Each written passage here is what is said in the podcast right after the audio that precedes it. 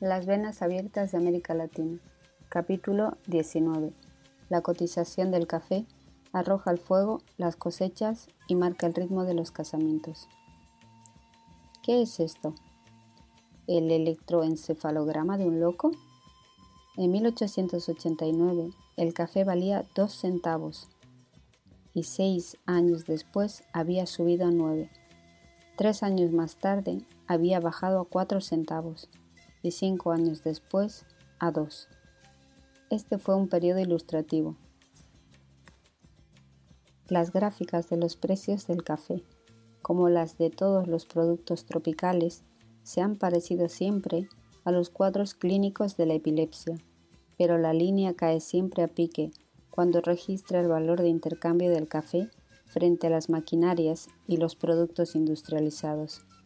Carlos Lleras Restrepo presidente de Colombia, se quejaba en 1967. Ese año, su país debió pagar 57 bolsas de café para comprar un jeep y en 1950 bastaban 17 bolsas. Al mismo tiempo, el ministro de Agricultura de San Pablo, Herbert Levy, hacía cálculos más dramáticos. Para comprar un tractor, en 1967, Brasil necesitaba 350 bolsas de café, pero 14 años antes 70 bolsas habían sido suficientes. El presidente Getulio Vargas se había partido el corazón de un balazo en 1954 y la cotización del café no había sido ajena a la tragedia. Vino la crisis de la producción de café, escribió Vargas en su testamento, y se valorizó nuestro principal producto. Pensamos defender su precio, y la respuesta fue una violenta presión sobre nuestra economía, al punto de vernos obligados a ceder. Vargas quiso que su sangre fuera un precio de rescate. Si la cosecha de café de 1964 se hubiera vendido en el mercado norteamericano a los precios de 1955, Brasil hubiera recibido 200 millones de dólares más. La baja de un solo centavo en la cotización del café implica una pérdida de 65 millones de dólares para el conjunto de los países productores. Desde 1964, como el precio continuó cayendo hasta 1968, se hizo mayor la cantidad de dólares usurpados por el consumidor, Estados Unidos, a Brasil, país productor. ¿Pero en beneficio de quién? ¿Del ciudadano que bebe el café? En julio de 1968, el precio del café brasileño en Estados Unidos había bajado un 30% en relación con enero de 1964. Sin embargo, el consumidor norteamericano no pagaba más barato su café, sino un 13% más caro. Los intermediarios se quedaron, pues, entre el 64 y el 68, con este 13 y con aquel 30, ganaron a dos puntas. En el mismo espacio de tiempo, los precios que recibieron los productores brasileños por cada bolsa de café se redujeron a la mitad. ¿Quiénes son los intermediarios? Seis empresas norteamericanas disponen de más de la tercera parte del café que sale de Brasil, y otras seis empresas norteamericanas disponen de más de la tercera parte del café que entra en los Estados Unidos son las firmas dominantes en ambos extremos de la operación. La United Fruit, que ha pasado a llamarse United Brands mientras escribo estas líneas, ejerce el monopolio de la venta de bananas desde América Central, Colombia y Ecuador, y a la vez monopoliza la importación y distribución de bananas en Estados Unidos. De modo semejante, son empresas norteamericanas las que manejan el negocio del café, y Brasil solo participa como proveedor y como víctima. Es el Estado brasileño el que carga con los stocks, cuando la sobreproducción obliga a acumular reservas. ¿Acaso no existe, sin embargo, un convenio internacional del café para equilibrar los precios en el mercado? El Centro Mundial de Información del Café publicó en Washington en 1970 un amplio documento destinado a convencer a los legisladores para que los Estados Unidos prorrogaran en septiembre la vigencia de la ley complementaria correspondiente al convenio.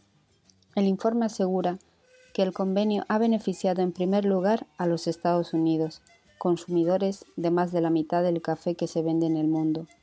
La compra del grano sigue siendo una ganga. En el mercado norteamericano, el irrisorio aumento del precio del café, en beneficio, como hemos visto, de los intermediarios, ha resultado mucho menor que el alza general del costo de la vida y del nivel interno de los salarios. El valor de las exportaciones de los Estados Unidos se elevó entre 1960 y 1969, una sexta parte, y en el mismo periodo el valor de las importaciones de café, en vez de aumentar, disminuyó.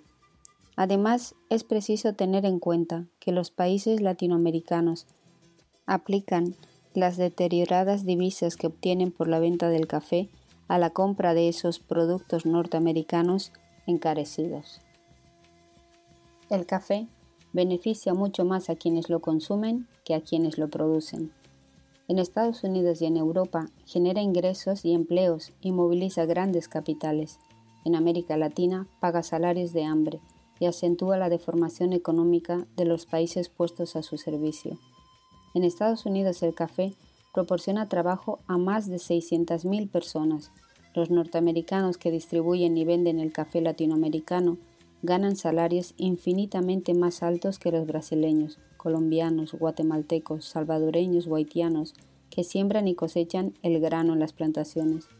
Por otra parte, la CEPAL nos informa que, por increíble que parezca, el café arroja más riqueza en las arcas estatales de los países europeos que la riqueza que deja en las manos de los países productores. En efecto, en 1960 y 1961, las cargas fiscales totales impuestas por los países de la Comunidad Europea al café latinoamericano ascendieron a cerca de 700 millones de dólares, mientras que los ingresos de los países abastecedores, en términos del valor FOB de las mismas exportaciones solo alcanzaron a 600 millones de dólares.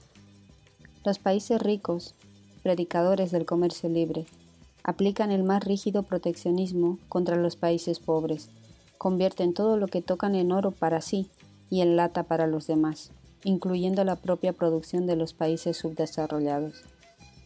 El mercado internacional del café copia de tal manera el modelo de un embudo que Brasil aceptó recientemente imponer altos impuestos a sus exportaciones de café soluble para proteger, proteccionismo al revés, los intereses de los fabricantes norteamericanos del mismo artículo. El café instantáneo producido por Brasil es más barato y de mejor calidad que el de la floreciente industria de los Estados Unidos, pero en el régimen de la libre competencia está visto, unos son más libres que otros. En este reino del absurdo organizado, las catástrofes naturales se convierten en bendiciones del cielo para los países productores. Las agresiones de la naturaleza levantan los precios y permiten movilizar las reservas acumuladas. Las feroces heladas que asolaron la cosecha de 1969 en Brasil condenaron a la ruina a numerosos productores, sobre todo a los más débiles pero empujaron hacia arriba la cotización internacional del café y aliviaron considerablemente el stock de 60 millones de bolsas, equivalentes a dos tercios de la deuda externa de Brasil, que el Estado había acumulado para defender los precios. El café almacenado, que se estaba deteriorando y perdía valor progresivamente, podía haber terminado en la hoguera. No sería la primera vez. A raíz de la crisis de 1929 que echó abajo los precios y contrajo el consumo, Brasil quemó 78 millones de bolsas de café. Así ardió en llamas el esfuerzo de 200.000 personas durante cinco zafras. Aquella fue una típica crisis de una economía colonial. Vino de fuera. La brusca caída de las ganancias de los plantadores y los exportadores de café en los años 30 provocó, además del incendio del café, un incendio de la moneda. Este es el mecanismo usual en América Latina para socializar las pérdidas del sector exportador. Se compensa en moneda nacional a través de las devaluaciones lo que se pierde en divisas. Pero el auge de los precios no tiene mejores consecuencias desencadena grandes siembras, un crecimiento de la producción, una multiplicación del área destinada al cultivo del producto afortunado. El estímulo funciona como un boomerang, porque la abundancia del producto derriba los precios y provoca el desastre. Esto fue lo que ocurrió en 1958 en Colombia, cuando se cosechó el café sembrado con tanto entusiasmo cuatro años antes, y ciclos semejantes se han repetido a todo lo largo de la historia de este país. Colombia depende del café y su cotización exterior hasta tal punto que, en Antioquía, la curva de matrimonio responde ágilmente a la curva de los precios del café. Es típico de una estructura dependiente, hasta el momento propicio para una declaración de amor en una loma antioqueña se decide en la Bolsa de Nueva York. En el próximo capítulo, 10 años que desangraron a Colombia.